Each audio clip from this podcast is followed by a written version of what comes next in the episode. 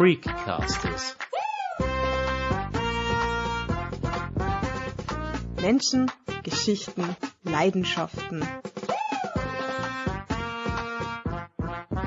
Naja, ich bin erstens kleinwüchsig und zweitens sitze ich im Rollstuhl, was mir natürlich eine komplett andere Perspektive gibt. Ich würde sagen, die eines 5-, 6-jährigen Kindes, das vielleicht die Welt entdeckt für sich. Herzlich willkommen bei Freakcasters, sagen Christoph Dirnbacher und Sandra Knopp. In unserem Podcast sprechen Menschen mit uns über ihre Leidenschaften und erzählen ihre Lebensgeschichte. So auch unser heutiger Gast. Love to find beauty everywhere ist das Lebensmotto von Evelyn Brezina. Davon zeugen ihre Fotos, die sie via Instagram veröffentlicht. Auf ihrem Account Vienna-Wheelchair-View zeigt sie verschiedene Perspektiven Wiens. So hat Evelyn etwa das Glasdach im Innenhof der Albertina fotografiert, aus ihrer Perspektive aber sie faszinieren auch verborgene Innenhöfe und Treppenaufgänge. Manchmal gibt die Fotografin auch einen kleinen Einblick in ihren Alltag. Sandra Knopp hat sich mit Evelyn Breziner zur Motivsuche im Wiener Museumsquartier getroffen. Dabei haben die beiden nicht nur eine neue Skulptur entdeckt, sondern auch über Evelyns Erkrankung gesprochen und darüber, was es braucht, um selbstbestimmt leben zu können. Ich bin klein und goschert. das ist eine coole Beschreibung. Ich hoffe. Ich meine, mit 1,12 Meter gilt man jetzt nicht gerade äh, als Riesin. Das muss man halt dann mit der Klappe wettmachen. so pointiert beschreibt sich meine heutige Gesprächspartnerin. Über einen Zeitungsartikel bin ich im Juli 2021 auf ihre Fotografien aufmerksam geworden. Und ich habe sofort ihren Instagram-Account abonniert – es ist die Art und Weise, wie sie Wien erlebt und abbildet, die die Menschen bewegt. Ich bin erstens kleinwüchsig und zweitens sitze ich im Rollstuhl, was mir natürlich eine komplett andere Perspektive gibt. Ich würde sagen, die eines 5-, 6-jährigen Kindes, das vielleicht die Welt entdeckt für sich. Es ist angenehm warm, wenngleich auch etwas windig in Wien, an diesem Donnerstagvormittag Anfang September. Die Schule hat wieder begonnen, im Innenhof des Museumsquartiers tummeln sich noch relativ wenige Besucher und Besucherinnen. Der Blick von Evelyn Breziner wandert immer wieder nach oben. Sie ist fasziniert von der neuen Netzskulptur der amerikanischen Künstlerin Janet Echelman im Haupthof des Museumsquartiers. Evelyns elektrischer Rollstuhl ist höhenverstellbar. Sie hält ihr Smartphone mit dem linken Arm hoch und drückt mit dem Daumen auf den Auslöser. Mit ihrer rechten, schwächeren Hand bedient sie den Steuerknüppel ihres E-Rollis. Wir suchen uns ein windgeschütztes Plätzchen nahe dem Museum für moderne Kunst. Der Streifzug durch das Museumsquartier war Evelyns Idee. Ja, ich mag diesen Ort unglaublich gern. Ich bin jedes Mal wieder fasziniert, wenn man hierher kommt und es ist irgendwas Neues zu entdecken. Egal, ob es eine neue Installation ist, irgendeine neue Ausstellung oder einfach nur die Menschen, die hier sitzen und die Sonne genießen. Ich mag die Architekturmischung irrsinnig gern. Ich habe die Libelle für mich schon entdeckt. Ich mag es von oben runter zu schauen. Also Höhenangst habe ich definitiv keine. Jetzt muss ich dich ja fragen, wie hat denn eigentlich deine Leidenschaft zum Fotografieren begonnen? Hast du das immer schon gehabt oder hat sich das in den letzten Jahren eigentlich entwickelt? Naja, ich habe mit zehn Jahren meine erste Kamera von meinem Vater zum Geburtstag geschenkt bekommen. Er war auch schon immer mit Leidenschaft ein Fotograf, nicht hauptberuflich, aber Hobbyfotograf und hat in unserem Garten jede Blume fotografiert, in jedem Stadium und mit jeder äh, Hummel oder Biene drauf. Und hat mir von Anfang an beigebracht, nicht einfach drauf loszuknipsen, sondern auf den besonderen Blickwinkel zu achten. Und ich habe normal halt fotografiert mit meiner alten, uralten Kamera von damals. Und dann bin ich zum Schreiben übergegangen. Und dann hat sich aber meine Grunderkrankung der Osteogenesis imperfecta, das sind die Glasknochen, so verschlechtert und auch durch Unfälle verursacht, dass ich mit der rechten Hand nicht mehr schreiben kann und am Computer nicht mehr tippen kann.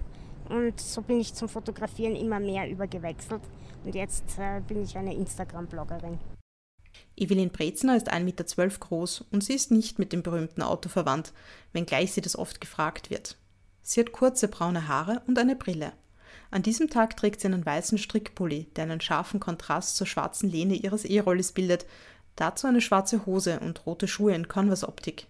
Ein Freund hat sie dazu motiviert, ihre Fotos auf Instagram online zu stellen weil er gemeint hat, das wäre genau die richtige Plattform für mich. Ich war zuerst auf Facebook, das ist doch eher beschränkt auf einen bestimmten Freundeskreis, den man sich selbst sucht. Neue Menschen finden einen dort weniger, beziehungsweise nicht aus den richtigen Motiven oder Motivationen, besser gesagt. Und auf Instagram kann ich durch das richtige Setzen von Hashtags Menschen finden auf der ganzen Welt, die sich für die gleichen Dinge interessieren wie ich.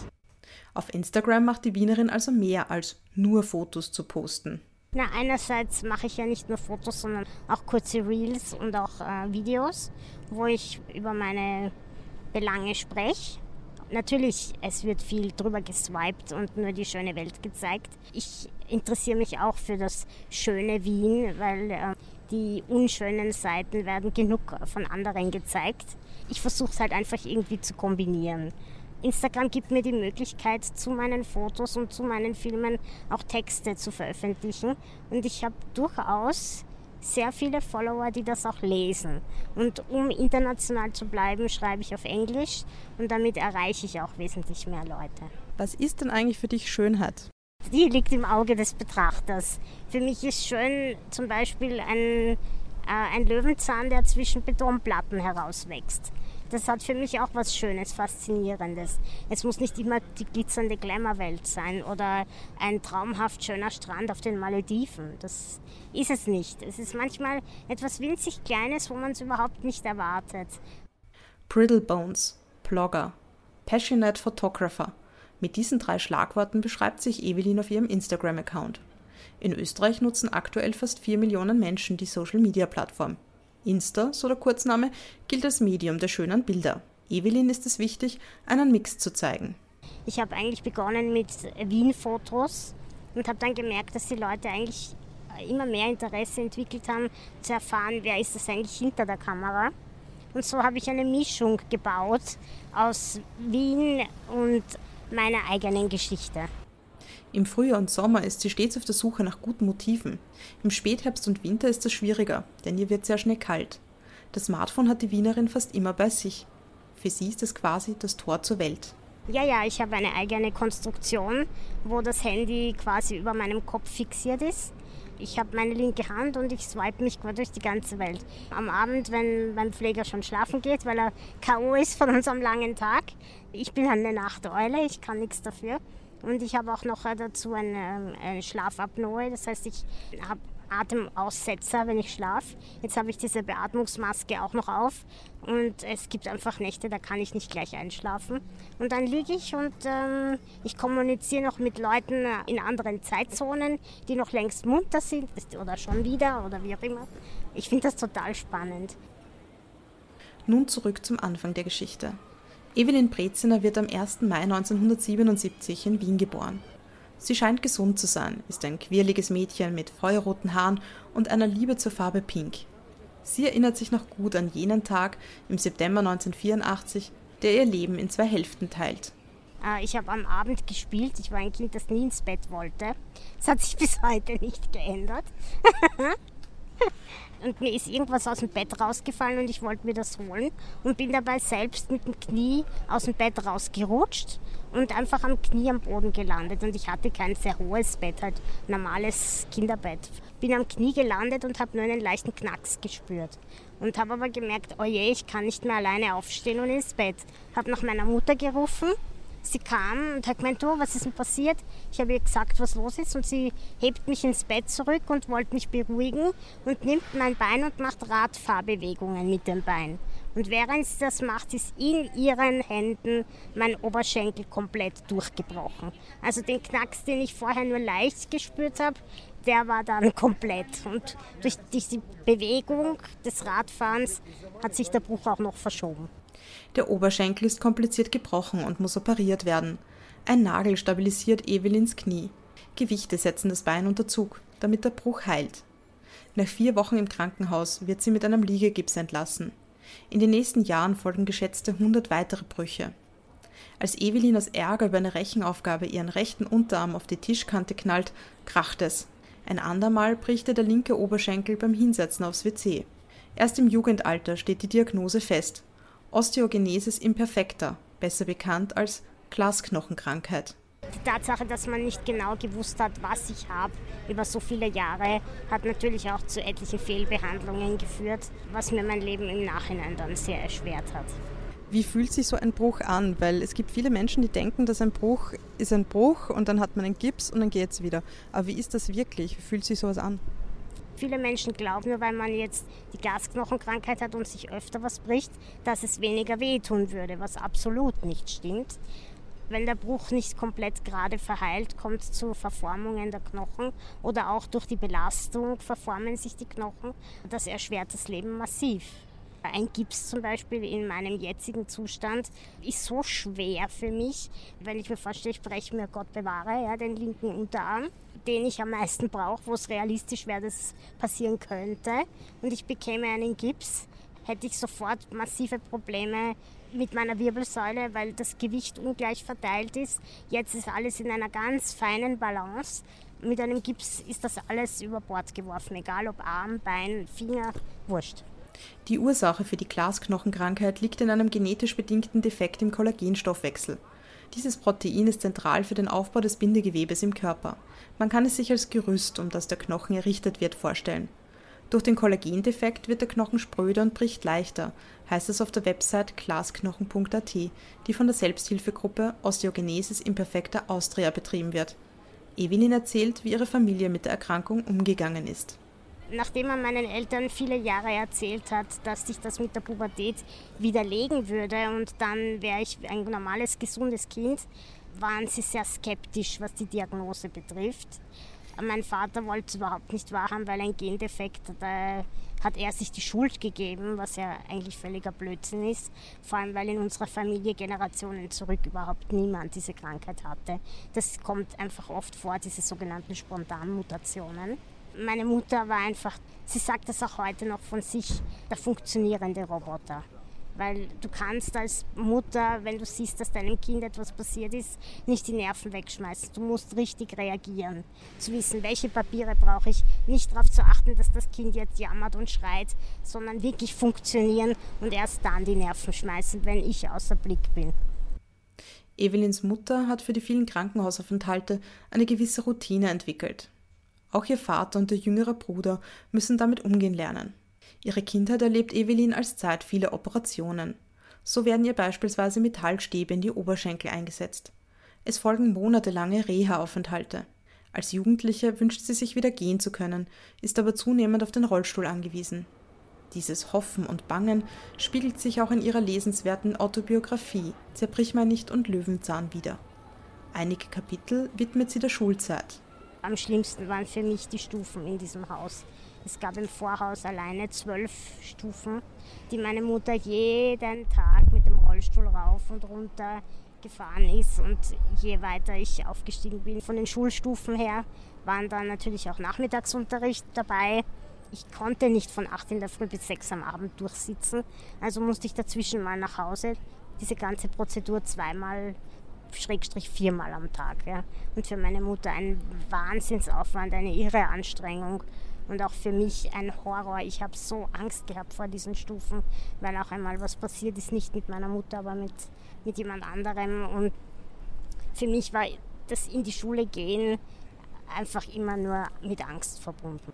Noch heute denkt die 44-Jährige mit gemischten Gefühlen an ihre Schulzeit zurück. Anfangs fühlt sie sich wie eine Außerirdische, darf das Klassenzimmer nicht verlassen, zu groß ist die Gefahr, dass sie sich im Getümmel verletzt. Auch manche Klassenkameraden und Kameradinnen wissen nicht, wie sie mit ihr umgehen sollen. Dass sie immer die beste Jause mit hat und auch gerne einmal teilt oder tauscht, ist der Startschuss zu ihrer Freundschaft mit Birgit. Sie ist weiterhin die, meine beste Freundin. Wir sind, ähm, ja, wir kennen uns jetzt schon seit unserem zehnten Lebensjahr. Und ähm, sie ist, ja, sie ich kann das gar nicht beschreiben. Es ist einfach, auch wenn wir uns manchmal ein, zwei Wochen gar nicht hören, ist das, wie wenn wir uns gestern das letzte Mal gehört hätten. Hat schon fast was Schwesterliches. Freundschaft hat für Evelyn generell einen sehr hohen Stellenwert. Freunde sind das Salz des Lebens überhaupt. Ohne Freunde ging gar nichts. Ich verdanke meinen, meinen engsten Freunden so viel. Alleine erst in, in ganz kürzester Zeit. Na, Entschuldigung ist ein sehr emotionales Thema. Es ist erst vor sehr kurzer Zeit gewesen, dass ich sie sehr gebraucht habe. Zwei ganz liebe Freunde von mir, die mir wirklich geholfen haben. Sonst hätte ich drei Wochen im Bett liegen müssen. Obwohl mir nichts gebrochen ist und alles in Ordnung war. Und ich, ich bin unendlich dankbar für die Menschen, die in meinem Leben aktiv eine Rolle spielen und die mich nicht als Behinderte sehen, sondern einfach als ihre Freundin, die sie anrufen können, mit der sie plaudern können.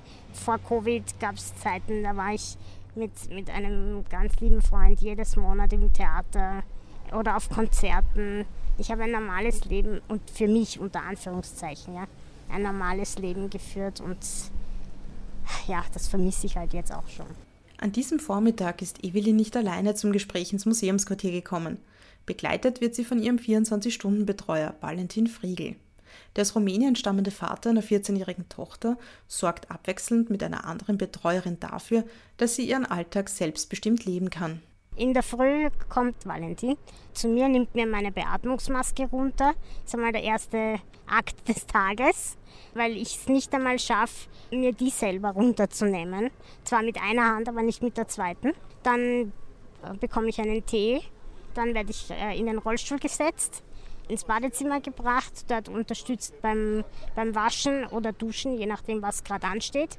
Dann Frühstück, anziehen natürlich Valentin ist 41 Jahre alt, hat lockige, kurze braune Haare. Er trägt ein Sportshirt und eine Jeans. Aber lassen wir ihn doch sich selbst vorstellen. Grüß Gott, mein Name ist Friegel Valentin, 24 Stunden selbstständiger Personenbetreuung bei Malteser Care. Ich pflege rund um den Uhr bei Ihnen das Ganze. Aber wie lange bist du eigentlich schon 24 Stunden Betreuer?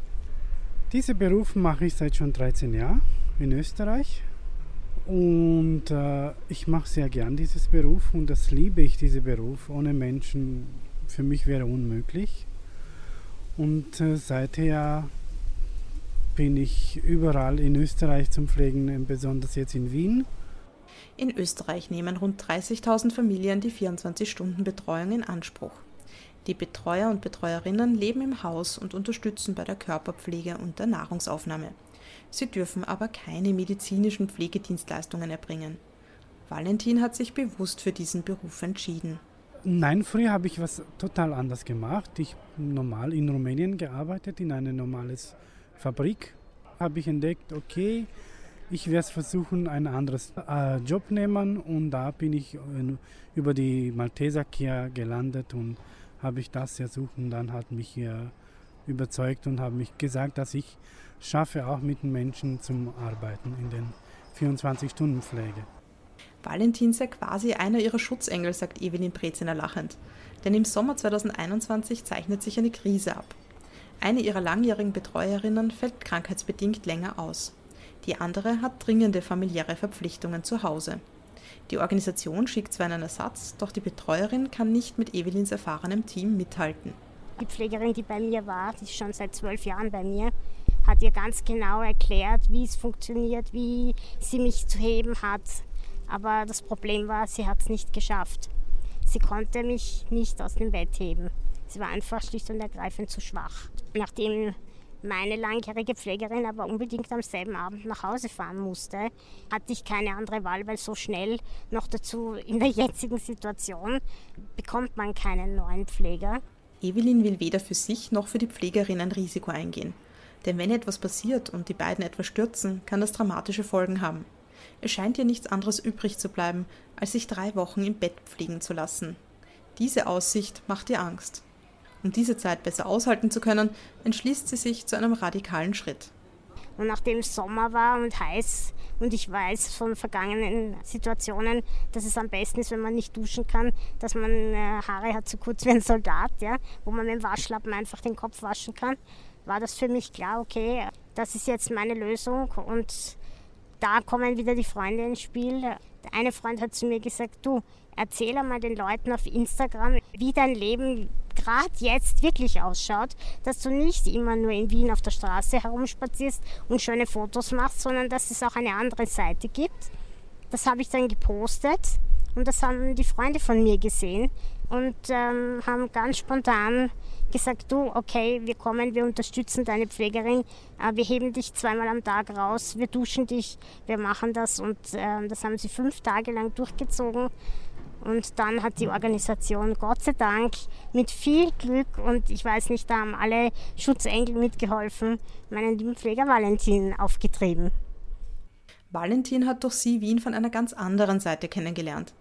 Ein Erlebnis hat Evelyn in einer Instagram-Story verarbeitet. Wir waren einfach mal ein bisschen aus der Wohnung draußen frische Luft schnappen, nur so um den Häuserblock. Und eine Dame kam aus einem Haus um die Ecke raus, wo ich schon zigmal vorbeigefahren bin und die Tür war noch nie offen. Ich schaue hinein und sehe ein uraltes Wiener Stiegenhaus mit wunderschönen Hutzenglasfenstern in Blau-Weiß und ich war fasziniert. Bevor ich noch die Chance gehabt hätte, blöderweise, ich habe mein Handy zu Hause liegen lassen und habe mich fast in den Allerwertesten gebissen, auf dem ich eh sitze, dass es eben jetzt zu Hause liegt. Und einen Tag später haben wir es nochmal probiert und ich habe zu Valentin gesagt, ich glaube, wir haben keine Chance, zweimal hintereinander so ein Glück zu haben, wenn ich 20 Jahre da wohne und das noch nie gesehen habe. Hm, er hat einfach die Türe aufgedrückt. Normalerweise ist die mit Schlüssel aufzusperren. Ja? Warum die aufgegangen ist, ich weiß es nicht. Ja? Wir hatten ja auch nichts Böses im Sinn. Auf einmal waren wir drinnen und ich konnte dieses Foto machen. Und ich habe mich unendlich darüber gefreut, dass, dass er sich das für mich getraut hat. Das war für mich auch ein sehr schönes Moment die ich genossen habe und habe ich sowas nicht in meinem Leben nicht gesehen. Und das hat mich sehr berührt, dieses Fensterrahmen äh, und diese Fenster, äh, die wirklich, wirklich wunderschön waren dort. Entdeckst du von dieser Stadt Wien durch die Evelyn auch neue Seiten? Ich entdecke sehr viel. Ich habe noch nie in meinem Leben das Wien gesehen, wie innen und außen so schön wie Wien ist. Valentin arbeitet vier Wochen in Österreich. Vier Wochen verbringt er bei seiner Frau und Tochter zu Hause in Rumänien. Für seine 14-jährige Tochter, die in Rumänien lebt, bezieht er rechtmäßig Familienbeihilfe. Diese wurde aber mit 2019 auf das Niveau der Lebenserhaltungskosten in Rumänien angepasst und damit um mehr als die Hälfte gekürzt. Dieser massive Einschnitt empört auch Evelyn. Es hat mich wahnsinnig geärgert, dass diese Kürzung überhaupt durchgeführt wurde, weil ich finde, dass Pfleger in Österreich generell zu wenig verdienen und die 24-Stunden-Pfleger aus dem Ausland, die extra ihre Familien zu Hause lassen, um uns hier zu helfen, verdienen, dass man ihnen jede Unterstützung gewährt, die möglich ist und ihnen nicht noch Steine in den Weg legt. Weil wären die 30.000 Patienten, die in Österreich auf die 24-Stunden-Pflege angewiesen sind, alle in Pflegeheimen, würde das den Staat weitaus mehr kosten, als äh, die Kinderbeihilfe weiter auszuzahlen, so wie es bisher war.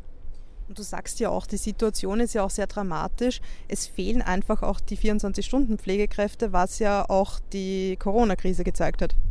Oh ja, massiv, sehr massiv. Ähm, es war vorher schon schlecht. Aber durch die Krise und Österreich ist nun mal ein bürokratischer Staat mit unglaublich viel Papierkram.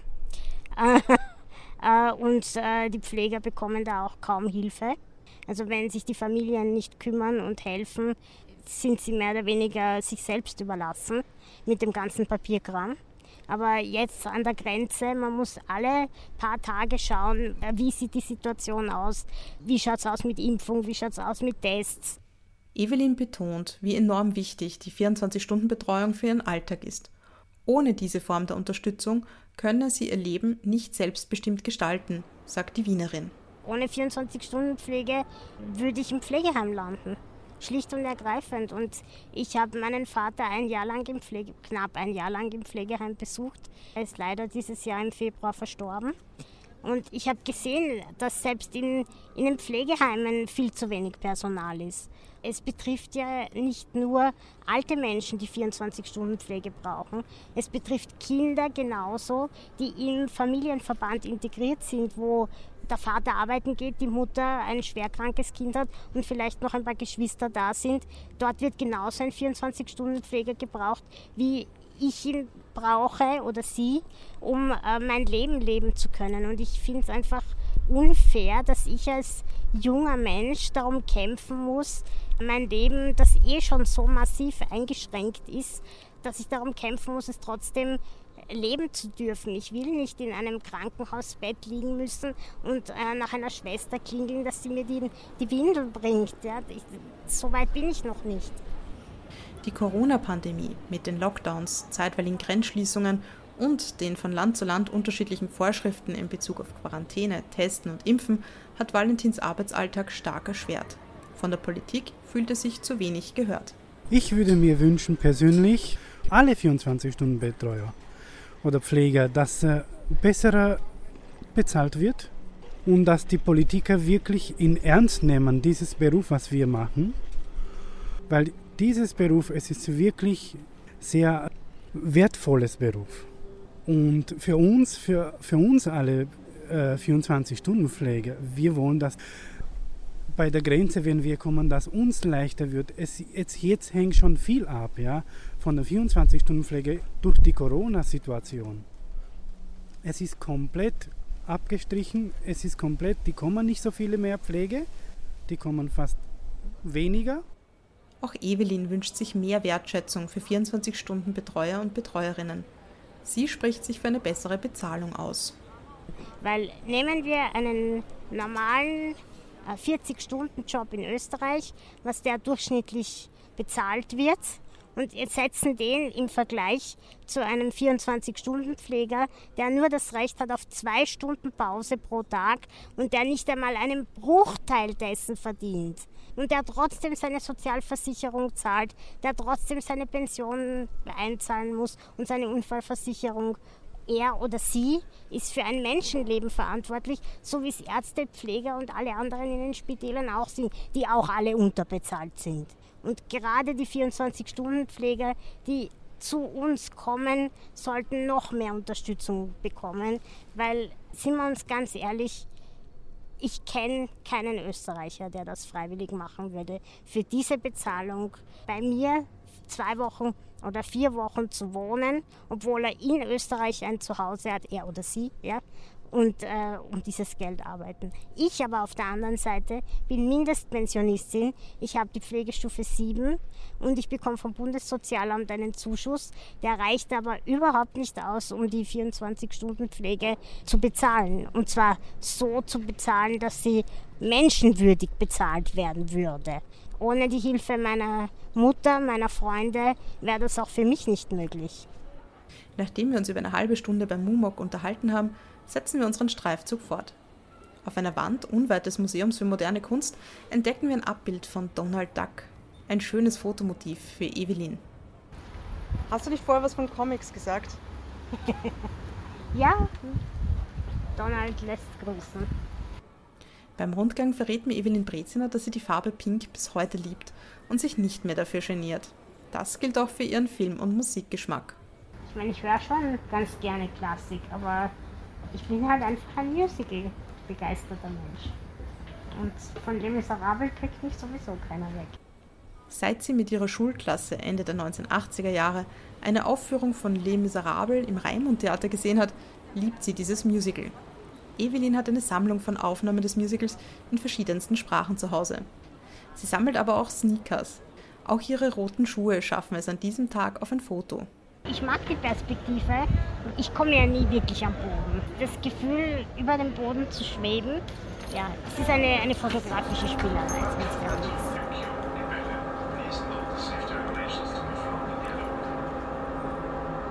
Unser nächstes Ziel ist die Libelle, eine im Herbst 2020 eröffnete Dachterrasse über dem Leopold-Museum.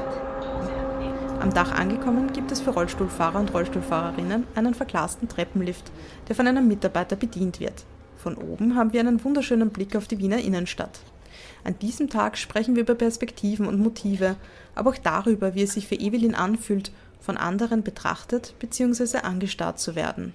Ich habe kein Problem, wenn mich Kinder anstarren weil woher sollen sie es denn wissen? Ich beantworte gerne alle Fragen, die sich stellen, die Kinder auch ihren Eltern stellen. Mama, was hat die Frau? Mama, egal was, ja. Womit ich überhaupt nicht zurechtkomme, sind Eltern, die ihre Kinder von mir wegzerren, als hätte ich Lepra. Die sagen, schau nicht hin. Und ich denke mir, das ist so verletzend und unnötig, weil gerade den Kleinen kann man es zumuten, dass sie verstehen, worum es geht. Ich habe das beste Beispiel, das mir vor ein paar Jahren passiert. Ich stand vor einer Kirche, es war ein Pfarrfest und so ein drei-, vierjähriger Gstärmel, sage ich jetzt mal, kommt auf mich zu und fragt mich, warum ich im Rollstuhl sitze. Ich habe versucht, das Kind gerecht zu erklären, weil wenn ich mit Glasknochen und so weiter anfange, das hätte er nicht verstanden. Und ich habe gesagt, weißt du, meine Beine sind so schwach, ich kann einfach nicht stehen. Und dann schaut mich dieser kleine Bub mit großen Augen an und sagt zu mir, na hat man das im Ultraschall nicht gesehen? und jetzt muss man sich einen Comic vorstellen, wo die Lade das Kind bis am Boden runterklappt. Ja? Ich, ich war komplett fasziniert und entgeistert. Wo kam denn das jetzt her? Aus dem Mund eines vierjährigen Kindes das Wort Ultraschall. Und dann kam schon aus der Ferne die Mutter langsamen Schrittes auf uns zu, im achten Monat schwanger. Dann war mir klar, woher der das wusste. Und das zeigt mir, den Kindern kann man es zutrauen. Und sie verstehen es auch, wenn man ihnen sagt, was Sache ist. An Begegnungen wie der eben beschriebenen zeigt sich, dass Menschen oftmals eine Erklärung brauchen, um zu verstehen, was sie sehen. Evelyn Breziner plädiert für einen erweiterten Blickwinkel. Ich wünsche mir einfach, dass Menschen, die anders aussehen, aus welchem Grund auch immer, genauso Mitglieder der Gesellschaft sein dürfen und auch als solche wahrgenommen werden wie jeder andere. Was ist schon normal? Oder wer ist schon normal? Wer definiert den Begriff normal? Und mein größter Wunsch war einfach, dass, dass wir ein, ein Miteinander leben. E egal, ich meine, wenn jemand etwas übergewichtig ist, wird er gehänselt. Wenn jemand eine Brille trägt, wird er gehänselt. Wenn jemand im Rollstuhl sitzt, wird er gehänselt. Ja, das muss aber alles nett sein. Kann ich mich wieder aufregen. Entschuldigung. Ein Miteinander hat Evelyn an ihrem Arbeitsplatz erfahren. Nach der Matura am Gymnasium hat sie 1995 eine Berufsschule für Versicherungswesen absolviert. Nach dem Abschluss verschickt sie zahlreiche Bewerbungen, doch es folgen Absagen und Evidenzversprechen. Über Empfehlung von Bekannten bewirbt sie sich im November 1996 beim Wiener Roten Kreuz als Sekretärin und erhält eine Zusage. Das war eine der besten Zeiten, würde ich sagen. Einfach das Gefühl zu haben, Verantwortung zu haben, wahrgenommen zu werden als vollwertiges Mitglied der Gesellschaft, sich auch als solches zu fühlen, Arbeit leisten zu können, Steuern zu zahlen, auch wenn ich klein bin und ähm, äh, dieses typische Kindchenschema bei jedem auslöse und auch ausgelöst habe, weil ich war immer das Küken bei uns im Büro. Aber man hat nach einer gewissen Zeit durchaus gesehen, hey, die Kleine hat was am Kasten, der kann man durchaus was zutrauen. Und äh, im Laufe der Zeit habe ich halt auch andere Arbeiten übertragen bekommen. Und das hat mir einfach unglaublich gut getan zu sehen, okay, ja, man muss sich als behinderter Mensch immer mehr beweisen als als gesunder Mensch. Ich war so begeistert bei der Sache. Ich bin so gerne arbeiten gegangen. Ich war, ich war sogar traurig, wenn Wochenende kam. Das ist schon ziemlich verrückt. Evelyn zieht in eine eigene Wohnung, genießt ein Stück weit mehr Unabhängigkeit. Sie tigert sich in ihren Job hinein, gönnt sich aber zu wenig Ruhe. Ihr Körper rebelliert zusehends. Sie hat Schwindelanfälle, Kreislaufprobleme und Dauerschmerzen in Rücken und Beinen. Ihr Zustand verschlechtert sich. Ich habe äh, Marknägeln in den Oberschenkeln und meine Knochen haben sich so massiv zurückgebildet, dass die Nägel an den Gelenken so stark äh, gekratzt haben, dass ich kaum noch sitzen konnte und nur mehr Schmerzen hatte und mehr im Krankenstand war als äh, in der Arbeit. Und daraufhin folgten zwei sehr große, komplizierte Operationen, und äh, danach war klar, ich werde nicht mehr arbeiten können. Im September 2003 muss die damals 26-Jährige um Invaliditätspension ansuchen. Sie beginnt über ihr Leben zu schreiben. Sie verarbeitet ihre brüchige Kindheit und ihre oft als schmerzhaft empfundene Teenagerzeit. Sie schreibt über Aufbruchstimmung und einen aufregenden Musicalbesuch in London, aber auch über Rückschläge. Auch Tagebucheintragungen, Gedichte und Fotos fließen mit ein. 2008 veröffentlicht sie ihre Biografie Zerbrich mein nicht und Löwenzahn, erschienen im Novum Verlag. Sowohl im Buch als auch im Gespräch schimmert ihr Humor durch, der durchaus schwarz sein darf. Ich glaube, der ist äh, anerzogen im Lauf der Jahre und der kann extrem schwarz sein, der Humor. Ich wach nicht in der Früh auf, der Valentin kann ein Lied davon singen und lach gleich und bin super gut drauf. Im Gegenteil, selbst in der Vorbereitung für dieses Interview, die Stunde zu Hause vom Aufstehen bis zum Weggehen, war für ihn eine Herausforderung. Da bin ich alles andere als lustig drauf, weil ich einfach noch Schmerzen habe und bis ich langsam in Gang komme. Und äh, je schlechter es mir im Generellen geht, umso schwärzer wird mein Humor. Das ist klassisch bei mir. Weil sie selbst einen teilweise recht dunklen Humor hat, ist sie auch ein Fan von Kabarettisten wie Josef Hader. Ihn hat sie schon einmal persönlich getroffen. In einem Gespräch hat Evelyn einmal verraten, wen sie gerne treffen würde. Sie hätte tausend Fragen an Gott. Ich würde ihn nach dem Masterplan fragen. Ich wüsste einfach gerne, ich will jetzt mal bei mir bleiben, weil ich meine, die Fragen der Welt wird mir keiner beantworten, wahrscheinlich Gott auch nicht. Aber ich glaube, die Frage, die sich jeder einzelne Mensch stellt, ist, warum ist mein Leben so, wie es ist?